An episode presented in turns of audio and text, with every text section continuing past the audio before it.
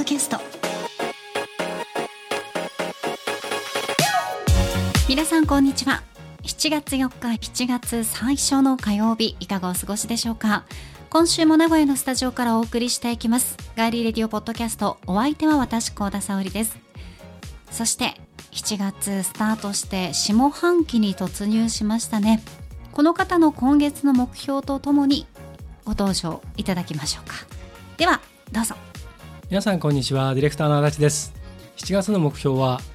腹筋に加えてスクワットを10回やるです、えーご納得いただけてないようなので、えーそんなことじゃないぞというお顔をなさってますのでえっ、と、えー暑いからといって、えーアイスをバカバカ食べない。えーというこれでもないと、えーいうことで、えーわかりました。じゃあ、えー改めまして7月の目標を述べたいと思います。えーっといろんな誘いにふらふら乗らないということでいきたいと思います。よろしくお願いします。よろしくお願いしますいろいろな誘いというのは はい。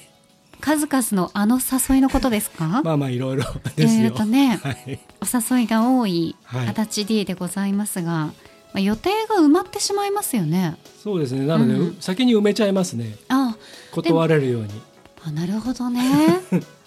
嘘言ってませんよ僕は。ねそうですね、はい確かにね予定は埋まるタイプですもんね、そうですね。早めにほっとくと仕事で大体埋まっちゃったりとか。そうなんですよね私たち結構その予定がもう仕事ではい埋まってしまうありがたいですけど、ええはいうんことが多いので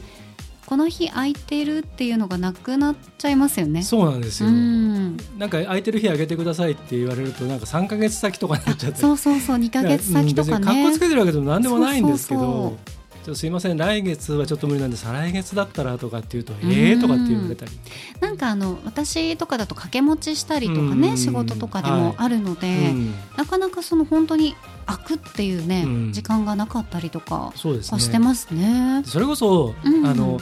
下手にそれでお誘いありがたく受けちゃったりすると、うん。本当に休めなくなっちゃうんでそうですね。やっぱり自分のね体もうん。心もいたわらないといけないので。そうなんですよね、はいやっぱ免疫力が落ちてる時は、はい。急にね、はい。ちょっと病気もらったりとか、ええ。いろいろしたりするので気をつけていきたいですね。なんかねあの一つ免疫力が落ちてるのにすごくいいのが、うん、ノンアルのああいう飲料があ。すごくいいっていう研究結果が出てるらしくて。どこから？あのねドイツの方とかだと、うん。もうその何あのマラソンとかを走り終わった後に、うん、そのメーカーがねあのその参加者にノンアルビールをこう配ったりとかへするんですって。ーうん。でノンアルのワインとか今すごくクオリティが上がってるでしょ、本当にノンアルビールでも、むちゃくちゃ美味しいのありますよ。昔は本当に代替品だったじゃないですか、うん。うんうんそれが、ね、いろんな研究がそのどんどんどんどんあのうまくいっていてで世界的にそういう風な流れになってるらしくて、はい、であれなんですってあの免ポリフェノールとかが結構含まれてたりとかするから免疫力もそのカバーができたりと同時にあのお酒が好きな人は飲んだ時にあの美味しいとか酔っ払う感覚を脳が覚えてるから、うん、あの気持ちがねあのちゃんとこう上がるんですって。へえノンアルでも、うん、でかつ酔っ払わないからだから例えば食事の時にノンアルのものを飲んででその後あの酔っ払今までだったら酔っ払って寝ちゃったのが、うん。読書できたりとか映画一本見たりとかあのすごい例えばこう会話ができたりとかっていういい効果があるんですって。へえ、はい、なのでまあちょっと僕もあんまりそういうの興味なかったんですけどちょっと試してみようかなと思ってます。あいいですね、うん。今日はね今月、まあ、スタートにふさわしい、うん。ねなんかいいうんちく聞けましたね。よかったです。うんちく野郎。たまには、うんうんちく野郎がね。役に立つはいうんちくもね、どうでもいい話ばっかりじゃなくて。ね、まあ暑いからさ、ねはい。やっぱりもうどうでもよくなっちゃうじゃない？いろいろと、まあそうですね。夏は特になるでしょ、はい。なりますね。この梅雨がねはい。まだ梅雨はきっと明けてないと思う、うん。7月4日、うん。うん。ね、うん。だけど、まあ、暑くなってきたら暑くなってきたで、はい。まあ、暑すぎてどうでもよくなることがたくさんありますよね。はい。もう化粧崩れとかあ諦めなきゃいけないとかね。女性はなかなかね。でマスクもししとかなきゃいけなかったりもね、まだありますしね。そう場所によってはね、肌荒れがね、うん。マスクはやっぱり擦れますからね、はい。はい大変だったりします。はい。はい頑張ってくださいはい。足立さん、ありがとうございます。小田さんも頑張ってください。ありがとうございます、ではメッセージご紹介しましょう、はい。えーガリレディ探偵局を聞いた野沢さんから久々にメッセージいただきましたよ。呼ばれました？あの企画終わらせないようにしないとと。ガリレディ俳句で万歳、うん。ね終わらせないようにしないとというメッセージとともにはい。しかし名古屋っていろんな人がいるんですね。名古屋に興味が湧きます。今後も面白い人を探偵してきてください。そこで一句。はい。てんてんてん。てんてこてんてこ名古屋かな。うーん結びしか浮かびません。また投稿しますといただきました。はい。もうお気軽にひねっていただいて、てんてんてん、はい。てんてこてんてん名古屋かな。そう今のでもいいです。うん。またこれね、はい。先生に、うん。はい、判断していただかなければいけませんが、先生はあのちゃんとはい句を読んでいただかないと、うん。あの判定しないっていうことをね。ま常日頃言ってるので、あ、はい。割となかなかね細かいんですあ細。先生がね、はいそうなんです。まああの終わらせないように、はい。あの録音してないところでつまんねえなこれとかって 言ってますからね。すごいですからね 本当ぜひ俳句で万歳はい。続けるように野沢さんお力をよろしくお願いいたしますはい。そして、えー、サラシンのしんくんはい。名古屋の治安の悪さがよくわかりました。レッドさんの引きもすごいです。すごく面白い企画でした。ねえねえレッドさんピンマイク買われましたよね、変な人へのインタビュー期待してます。あ あ。まああのえっ、と僕個人の方であのしんくんにはあの、えーリプライしたんですけども、あの変な人はインタビューするより見てた方が面白いんで、インタビューするとね、はい、そこで終わっちゃうんですよ。そうですはね、い、逃げられちゃったりするとあれなんで。まあ、なかなかあの答えてくださらない方まあまあまあ。が多いでしょうね、はい。でももう本当に大須であったらええ。おじさんはええ。答えてくれそうな気がする、多分。超なんか饒舌になって。にね。うん。なんか言わなくてもいいことまで言っちゃったりしてね。気になる方は、はい。ガリデリ探偵局はいチェックしていただきたいと思いますはい。これねこの回がありますので、うん。はいそしてはい。すみさんうん。いつも聞いてくださっていますが、はい。えーカッピーのキーホルダー買ってくれたんですってすみさん、はいありがとうございます僕ですって、うんね返されてました。本当にありがとうございます。ねありがとうございます有言実行のすみさんを皆さん見習って 欲しいと言ってた人たちは、スミッチにはい、続いていただいて、はい、ねえ嬉しいですね。はい、ありがとうございます。はありがとうございます。さあ皆さんからのメッセージですが今聞いてくださっていますガーリーレディオポッドキャストのページにメッセージフォームがあります。そちらから送っていただくか番組のツイッターもありますのでぜひフォローしていただいてコメント、メンション、ダイレクトメッセージ、リツイートで番組に参加してください。ハッシュタグはひらがなでガリレディ、ガリレディです。皆さんからのメッセージお待ちしていますさあそして7月最初のガーリーレディオポッドキャスト今回はスタジオを飛び出して話を聞きに出かけます。お出がり。お出かけガリレディ言えないですね。代わりに言っていいよ、えーお出かけガリレディ、通称お出がりですね。おお出がりは言いやすいの、うん、お出かけガガリレディ。はい、言いづらいですね。はい、そのお出がりに出かけてきましたので、ぜひ皆さん楽しみにしていてください。それでは最後までお付き合いよろしくお願いします。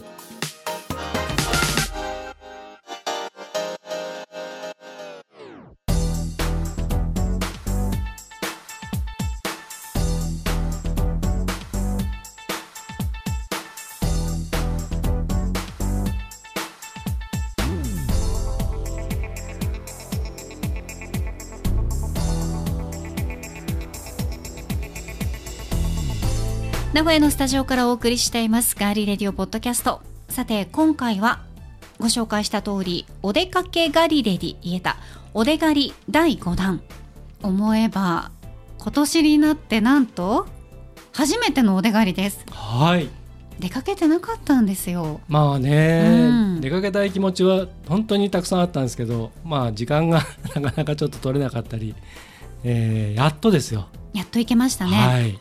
で実際どこにお出かけしたかというと3月に電話でインタビューをさせていただきました名古屋市港防災センターに行ってきました、うん。でゴールデンウィーク直前に足立 D からも予告がありました企画展。あやかしと自然災害を取材させていただきましたのでその模様を皆さんぜひお聞きください。ではどうぞ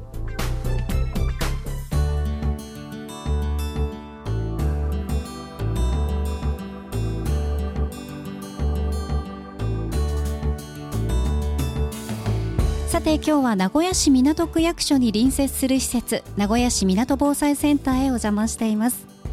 ガリレリでは3月に防災ガリレリの電話インタビューでご紹介しました。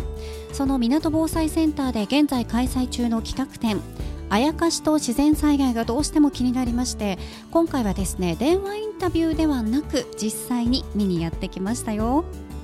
今日お話を伺うのは名古屋市港防災センターセンター長の大場玲子さんです。大場さんよろしくお願いします。よろしくお願いします。大場さんえ以前防災ガリレリでも少しえ木村さんにお話を伺ったんですが名古屋市港防災センターについて改めて簡単にご紹介ください。はい、えー名古屋市港防災センターは、えー、と体験やワークショップそして展示を通して市民の方に防災意識を高めていただけるような施設になっております。なので、まあ、地震体験ができたり 3D シアターであの津波や高潮を学んでいただいたりあと火事の煙避難体験もできます。で今回はあの年間4回ぐらいはあのいろんなテーマで企画展をやっておりまして、まあ、そういうものも通して楽しみながら防災について学んで意識を高めていただけるようなそんな施設になっております。はい今日ですね私たちがお伺いした時にもその防災体験でご高齢の方から中学生の方までいろんな方いらっしゃいましたね。あそうですね、はい。毎日たくさんの団体様来ていただいてますし、まあ、一般のお客様ご家族とかでいらっしゃってもあの体験はできますので、はい、またお越しください。はい、ぜひ皆さんもいらしてください。えそして今日お話を伺います企画展あやかしと自然災害なんですが、私も興味深く大場さんにいろいろ説明していただきながら巡らせていただいたんですけど、なんかあの日本はなんで自然災害が多いのかとか、まあ、ヤマタノオロチと土石流のお話だったりとか、まあ、コロナ禍で結構有名になったキャラクターのアマビエ、そのアマビエが人の不安な心を落ち着かせてくれるそんな、ね、あの妖怪であったんじゃないかだったり名古屋にはこう水に関わる竜や蛇のお話が多かったりとかヤロカミズっていう初めて聞くような名前が出てきたり、まあ、そういったいろんな妖怪と災害のつながりがこうギュッと詰まった展示になっているなというふうに感じたんですが、まあ、皆さんにぜひですね大場さんの方からこの妖怪の「妖」っていう字で「あやかし」って読んだりとかそれで、まあ、今回こういう企画をするきっかけになったことなどもいろいろお話聞きたいんですが。あそうですね、はい。まず、まあ「陽」っていうあやかしっていうのはあの、まあ、妖怪の陽ではあるんですけれども、まあ、私たちが伝えたかったのは、まあ、あの災害とか自然のこう災害に関するお話っていうのは、まあ、人と人のがあの言葉で伝えてきている伝承として伝わっていることが多くて、まあ、そのエピソードも伝えたいということがあったので、まあ、怪しいある意味なんていうかな怪しいお話うん。災害に関するいろんなこう、まあ、怖いお話悲しいお話であったり驚くべきことような、まあ、人ならざるもの人が起こしたんではなくて、まあ、自然現象が起こしたんですけれども人ならざるものが起こした怪しい不思議なお話っていうのも伝えたいということがあったので、まあ、あやかしというふうに、えー名付けました。で、まあ、この、まあ、あやかし妖怪、まあ、をあの伝えるきっかけっていうのはちょっと前にあの2017年に、まあ、妖怪を描いてみようという あの企画をやりましてやっぱ自然現象のであるその災害っていうのはあの、まあ、何が起こるかわからないでここで何が起こるかを想像してもらうっていうのがやっぱり災害の時のあのリスクを知るっていうことで大事なんですね。でその際に妖怪を皆さんに書いてもらったんですよ。はい、そしたら、まあ、小さなお子さんから大人の方まで皆さん想像してここで何の災害のあの防災に関する妖怪が登場するかなっていうのをたくさん書いていただいて大変好評だったんですね。なので、まあ、今回はもう少しあの愛知名古屋のお話その怪しいお話であったり妖怪っていうのをもう少し詳しく取り上げたいっていう思いがあってでそれであの今回はあの監修者として愛知妖怪保存会の、まあ、共同代表の島田直之さんにお声がけさせていただいてそれで企画展を作ったというところがあります。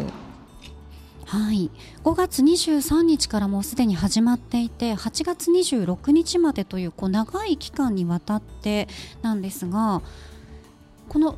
共同代表の島田さんという方は大場さんどんな方なんですか？そうですね。もともとあの東海中学校の理科の先生で、はい、そうなんですね、はい、そうなんですね。なのであの島田さんご自身も、まあ、妖怪を通していろんな愛知県のあの妖怪とか災害あすみません妖怪とか妖怪伝承伝わって昔から伝わっているお話っていうのを伝えている方ですね。なので結構あの街歩きで、まあ、あのいろんなお話を伝えられたりとか、はい、はい、あの講演会もされている方なんですけれども、はい、なので、まあ、今回ものすごく詳しい愛知県の妖怪に詳しいということで島田さんにお声がけえー、しました。はい、なので、まあ、妖怪の中でもやっぱり災害にに関わる妖怪っていうのは、まああのー、少なくはない。結構、まあ、多いんですけどその中でどんな妖怪を取り上げたらいいのかなっていうのところとかはあの島田さんにあの相談して 今回は企画展を作りました。はいまあ、少し話が重複してしまうところがあると思うんですが大場さんが先ほど、え、お話をされたあやかしと自然災害の、まあ、こういった内容ですよっていうのがありましたけど大場さんがこう今回の展示でぜひ皆さんにここを注目してみてほしいっていうような見どころはありますか？そうですね。で今回あのどんな妖怪がいるのかなっていうのをあのいろいろ監修者の島田さんと相談したんですけれどもあのやっぱり愛知、えー、名古屋っていうのはあの水に関する妖怪が多かったんですよ。やっぱりカッパだったり竜だったり大蛇であの知多半島の方だとあの海坊主であったりとか。でそういうあの妖怪がいる場所っていうのはあの昔からあの河川が昔から河川があったりとか湖があったりあとため池があったりとか、あと、まあ、海だとやはり台風が来たりとか津波が来てしまったりとかあと災害リスクがあの高い場所もともとそういう場所であったところがあの昔から災害が起こっていたので、まあ、そういう場所をあの知っていただきたいで何が起こったか昔っていうのを知っていただきたいというところがありますね。なので、まあ、そういうのを知っていただくためにあのまあ、ハザードマップを皆さんに見ていただきたいなっていうところがあります。私もあの名古屋市に住んでるんですけどハザードマップ今年新しくなりましたよね。そうですね。はい、あのまあ去年からデータ公開はしてるんですけども、まあ令和5年の3月に実は皆さんの名古屋市に住んでる皆さんのお家には全個配布されたんですけど、はい。なのであの特に水害のところは。あのまあ、1000年に一度のあの災害にも想定も入っていますので、まあ、そのあの新しい肌のマップはぜひ見ていただきたいなと思います。はい大場さんの今のお話をこう聞いていると、まあ、先ほど展示、まあ、企画の展示を、ね、見ながら話していただいていた時も思ったんですけどそういった今きちっとあの新しくまた最新版になったハザードマップを見ながら、まあ、何が起きたのかここでは昔何が起きたのかっていうのを改めてこの企画展で知ってもらってで、まあ、背景を知ってリスクを皆さんで考えるきっかけにこの企画展がなるといいですよね。そうですね、うん、あの企画展に紹介しているお話は一部なんですけれども、はい、あの皆さんが住んでる場所には本当にいろんなお話が実は伝わっていてそこには昔の人が伝えたい教訓とかがあの含まれてるんですね。なので、まあ、そういうあの教訓とかあのお話で妖怪が出てきたとか なんかそういうのを知っていただいて改めてあのハザードマップ見ていただくとああのすごく何興味を持って、え、ご覧いただけるんじゃないかなというふうに思います。なんか妖怪ってすごい怖くていたずらをしたりとかそういうものなんじゃないかっていうふうに小さい頃から思ってたんですけど今回大場さんの話を聞いたりするとそうでもないのかなと思ったりしました。なんか教えてくれてたりとか、うん、伝えてる昔の人が、まあ、何が起こったかっていうのを、まあ、理解するために妖怪が生まれてきた、まあ、何が起こったかがやっぱりあの災害が起こると、まあ、人が亡くなったり家が壊れたりいろんなことが起こるので、まあ、それがどうしてこういうことが起こったかっていうのを説明するために妖怪とかお話が伝わってきたっていうところがあるので、まあ、そういうのを知っていただいて、まあ、妖怪も実はあの、えー、と神様になっていたり、うん、あの竜神社とかね、はい、竜があの神様になっていたり、ね。うん、まあ、するので、まあ、そういう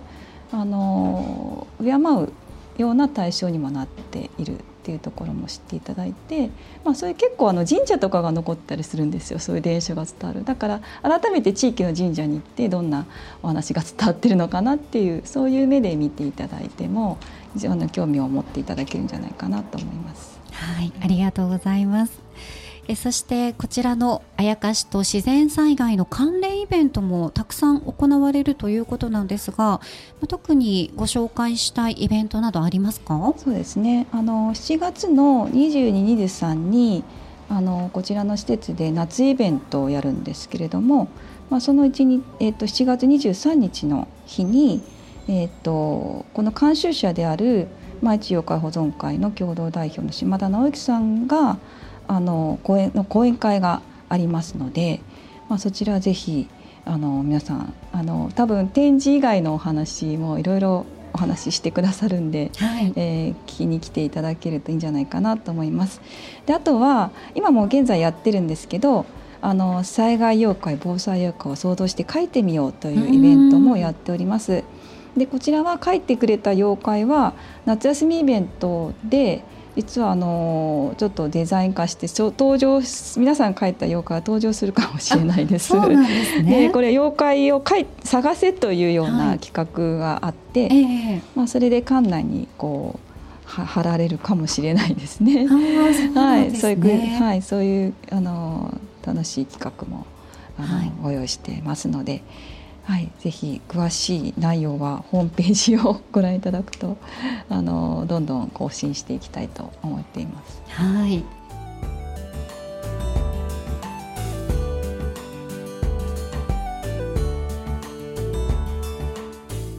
私もですね妖怪を、まあ、妖怪を描きたくて描いたわけじゃないんですけど番組内でカッパのキャラクターあのカッパをディレクターがあの無茶ぶりをして、うん、本当に番組のこの収録中にこれを書いてみようとかいろいろこうたまにあるんですけどそこでカッパを描くっていうのがありまして、うんうん、まあ、この「あやかしと自然災害」に登場するちょっとカッパのね、あの絵とか可愛いのとか、まあ、本当昔から残るような私たちが本で目にしたようなカッパもいらっしゃいましたけど、ちょっとこうカッパに見えないようなカッパを私も実は書いてるんですね。これあのおばさん私の書いたものをご提出したらもしかしたら貼ってもらえる可能性もあそうですね。そういうのも書いてもらってもいいですし。ちょっとあのくすっと笑われましたけど。ね。まあ、あとイベントとして今計画しているのは、はい、あのまあ妖怪の、はい、まあ格好とか、うんうんうん、まあハロウィンの姿まあ何かコスプレをしてするとかあと妖怪グッズを持ってきていただくと、まあ、ちょっとこうプレゼントを差し上げるっていう企画も考えてるんですね。はい、なのでぜひあの皆さんカッピーちゃんと持ってお越しいただくと、はい、まあ、何か特典がある。と思いますので、はい、はい、その夏のイベントというのはいつから開催されるんですか？えっと7月はえっと20、23の土日にやっております。うんあとは8月は毎週土曜日に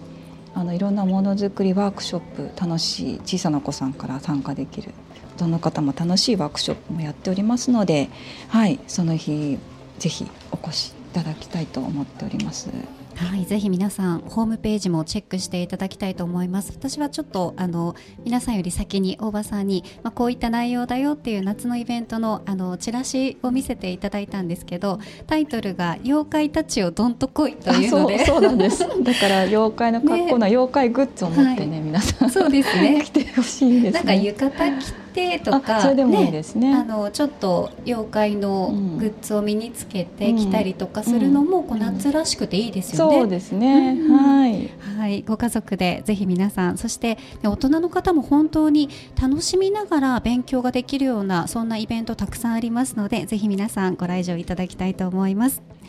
では最後になりますがリスナーの皆さんへおばさんの方からメッセージをお願いします。そうですねあのまあ、まずは、まあ、いろんな災害っていうのはあのやっぱりこう毎年いろんな災害が起こりますけれども、まあ、常にあの何興味を持って、えー、備えるっていうことが大事で、まあ、そのきっかけとしてやっぱり今回はあの妖怪というテーマで ご用意していますので。なんかこう来ていただいて普段から防災意識を高めていただくそのツールとして、えーと、防災センターをご利用いただけるといいんじゃないかなと思います。で多分お越しいただくと、まあ、災害が起こった時何をしなければいけないかとかあの自分はどう行動しなきゃいけないかっていうそのヒントが必ず見つけられると思いますので、えー、ぜひ皆さんあの何回も足を運んで いろんなイベント用意してますので何回も足を運んでいただきたいなと思ってます。はい、ぜひ皆さん名古屋市港防災センターへお出かけになっていただきたいと思います。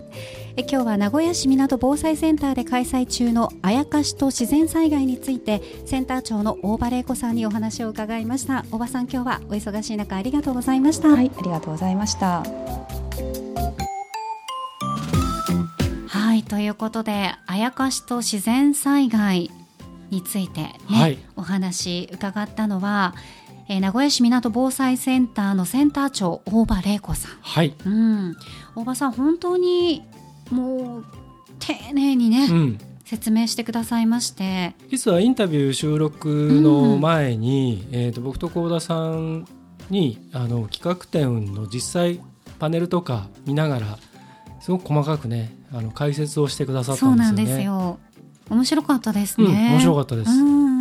で中でも話がありましたが人ならざる者が何かを起こした。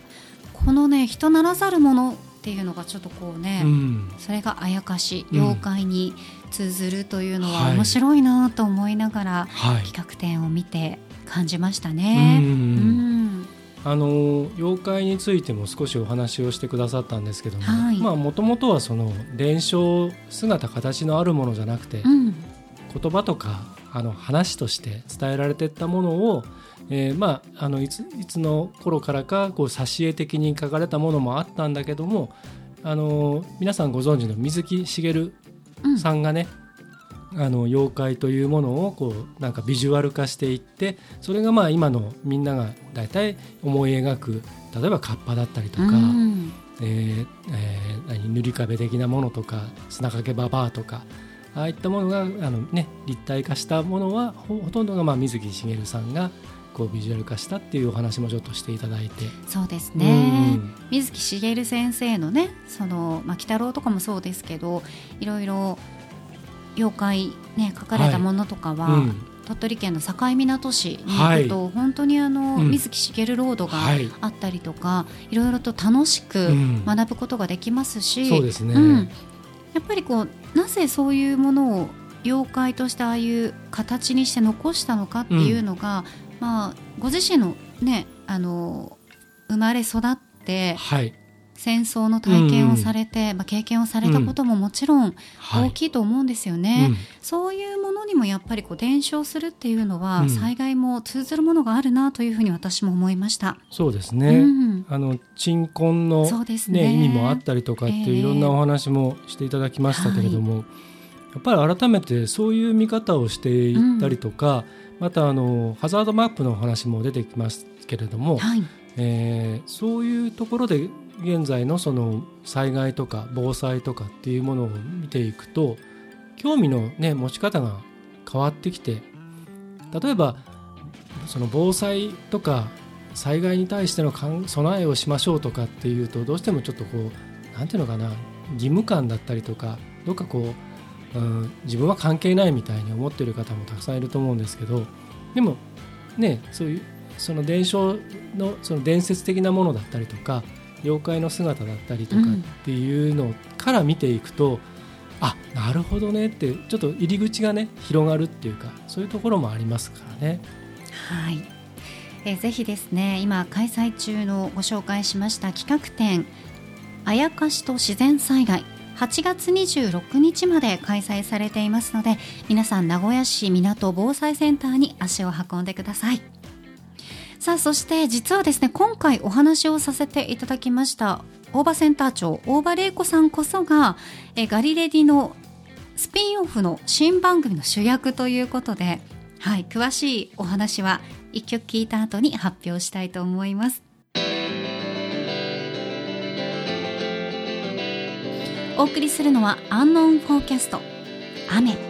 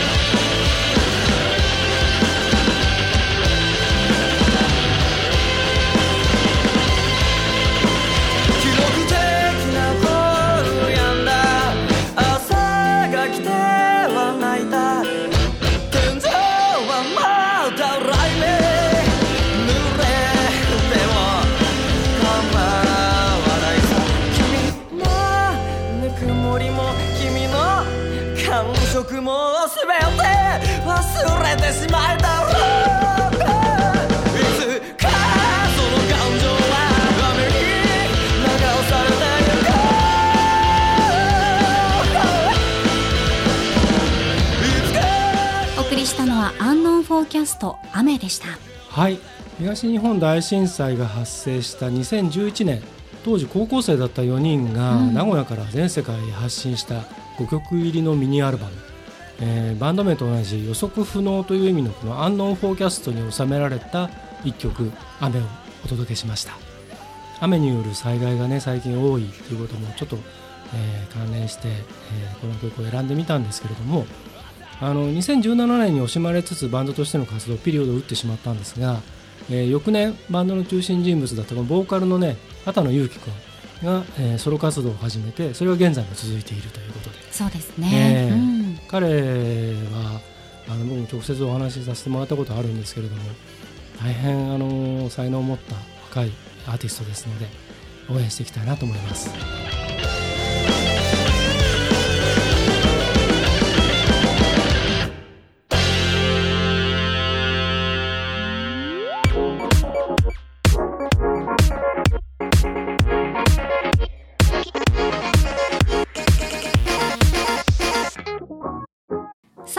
さん、それでは、ガリレディの新番組発表します。お、お願いします。タイトルは、高田沙織ガーリーレディオポッドキャスト、ナチュラルサイエンスラボ、自然の科学フィーチャリング、大場玲子です。はい。はい、大場さんは、元科学館の職員で防災士なんですね、はい、で農学博士っていう天下の肩書きも持っていらっしゃいますが、はい、そんな大場玲子さんに、まあ、ガリレディの、ね、パーソナリティの私幸田沙織が自然科学と自然現象である災害その防災を聞き学ぶサイエンスポッドキャストになっています。はい。科学かける防災ってなかったですよね。うんしかも自然の科学っていうね、うん、そうね、はい、で土だったり、うん、昆虫宇宙食物理気象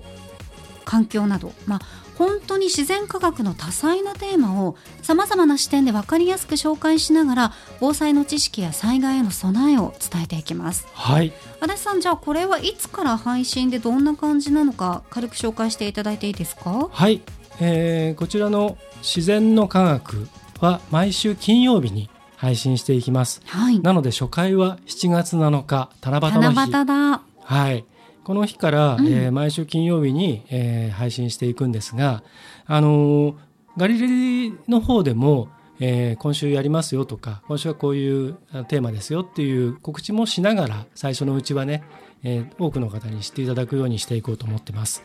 でただであのガリレリと別チャンネルで配信をしますので、えー、こちらはあの、えーと、ガリレリのホームページだったりとか SNS でも、えー、リンクを告知していきますので、えー、ぜひフォローして、えー、どちらも聞いていただきたいと思います。はい、で公式ツイッターもあの番組の自然の科学のツイッターも、えー、作りましたのでそちらもぜひフォローしてください。はい。ハッシュタグはひらがなで自然の科学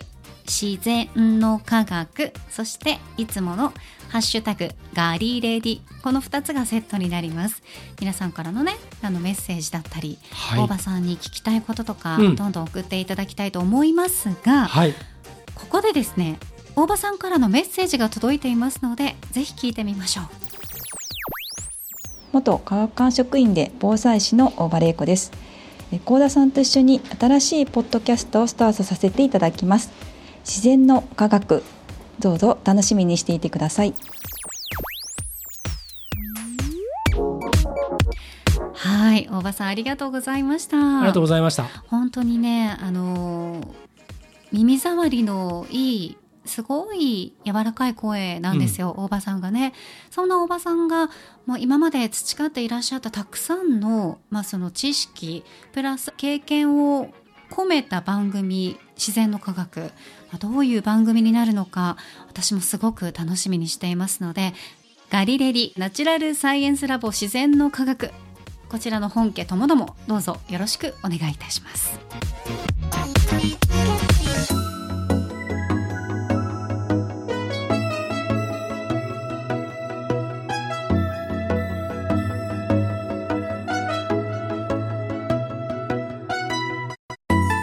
名名古屋のスタジオからお送りしてきましたガーリーレディオポッドキャストエンディングのお時間です。はい。ではエンディング恒例まるの時に聞きたいおすすめの一曲。今回のテーマは剛殿お願いします。かしこまりました。もう7月ですよ、うん。ということで夏空の下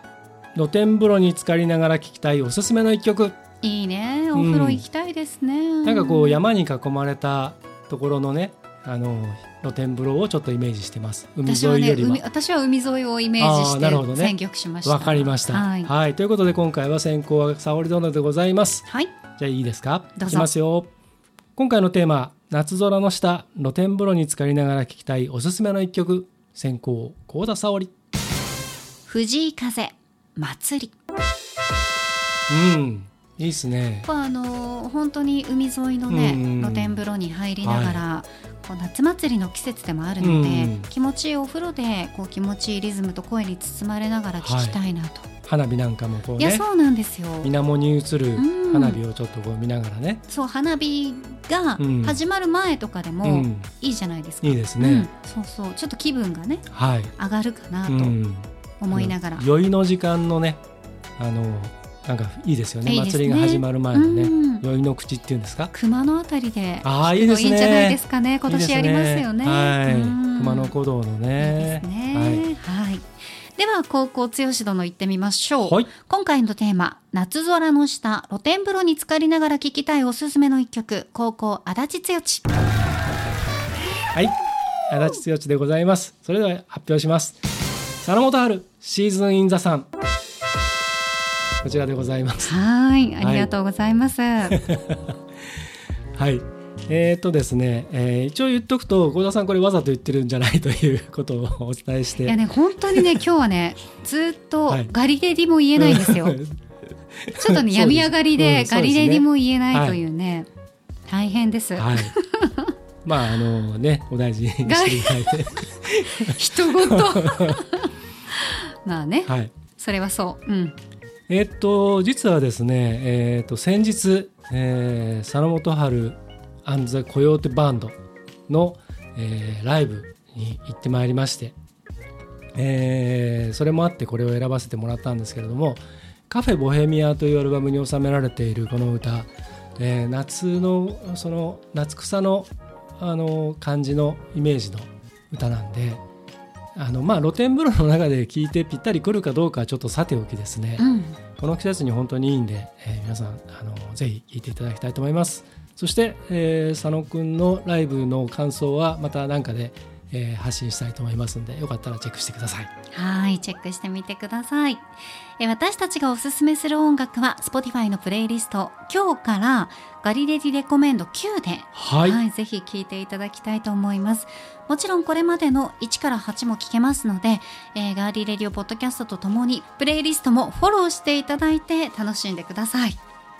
はい今日は新番組の告知もうんいいですね。月始めに新しいことの告知ができるという、はいありがたいです。うん。幸せでございます。情報解禁ができました、うん、本当に、はい。でどんな番組になるかはこうやっぱり始まってみないと。そうなんですよ。わからないんですがはい。私は本当にど素人として、うん。科学者のうん。大場さんにはい。いろいろと聞けるっていうのはちょっと楽しみですね。うん、うん。あのいわゆる科学カテゴリーっていうことになるんですけどこの新しいポッドキャストは。あの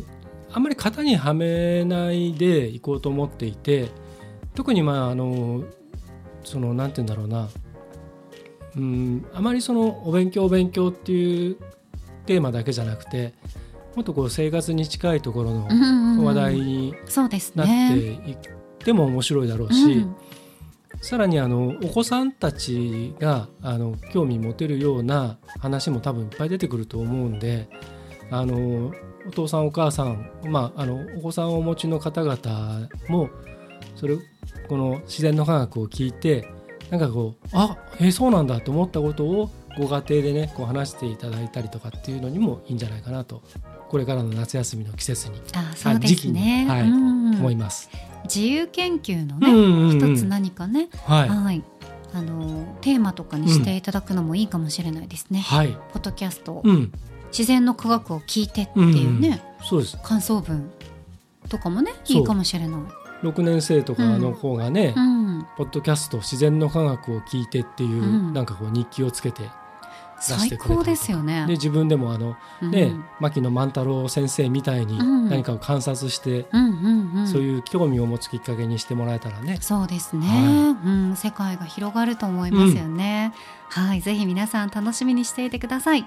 えー今週ですね。はい。7月7日七夕からはい、はい、新番組スタートしていきます。さあでは皆さん本編のガリレディ今週もお付き合いいただきましてありがとうございました、暑い日が続きますので体調管理ね私もそうですが足立 D も一緒に体調管理してきますので聞いてる皆さんも水分補給忘れずに、はい。塩分もちゃんととって運動もして汗もかいて仕事も勉強も頑張りながら7月乗り切っていきましょう、はい、